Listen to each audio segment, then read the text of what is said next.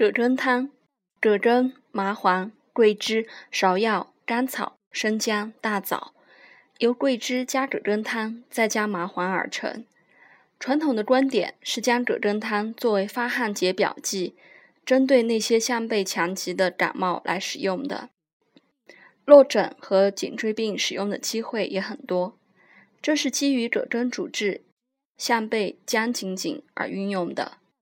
但并非对所有的颈椎病都可以运用本本方，只有对于那些体型肥胖、大便不实的病人才能取效满意。那么，项背僵紧紧又该如何理解？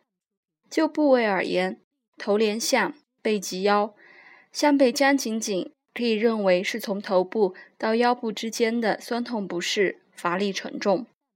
事实上，病人自己不可能说项背僵紧紧的。再者，下面将情景很有可能是古代的方言。病人有主诉身重身困者，有主诉腰痛背腰酸背痛者，也有主诉头晕头痛者，还有主诉倦怠思睡者，均有葛根汤症的可能。在日本，葛根汤是作为感冒药来使用的。我国台湾省生产的明通治伤风颗粒组成也是本方。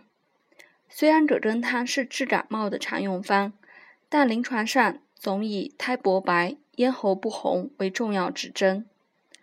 花粉症等过敏性疾病也可以见到鼻塞流涕，类似于感冒，本方同样可以适用。黄胖之人的面部痤疮，清热泻火药不效，也可适用葛根汤。葛根汤还是一张提神剂，是抗疲倦良方。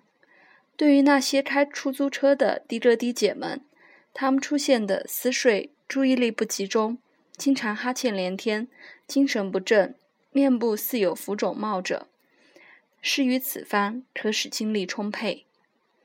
在日本，考生们也常服本方来增加精力，以便于通宵达旦的开夜车。据日本朋友平马直树先生说，他的老师大冢敬节先生。晚年诊病，常饮此方以提神。现代药理研究表明，葛根汤具有显著的扩张脑血管作用，可使脑血管阻力下降，脑血流量增加。麻黄也有兴奋中枢神经的作用，可兴奋大脑和皮层下中枢，引起精神兴奋。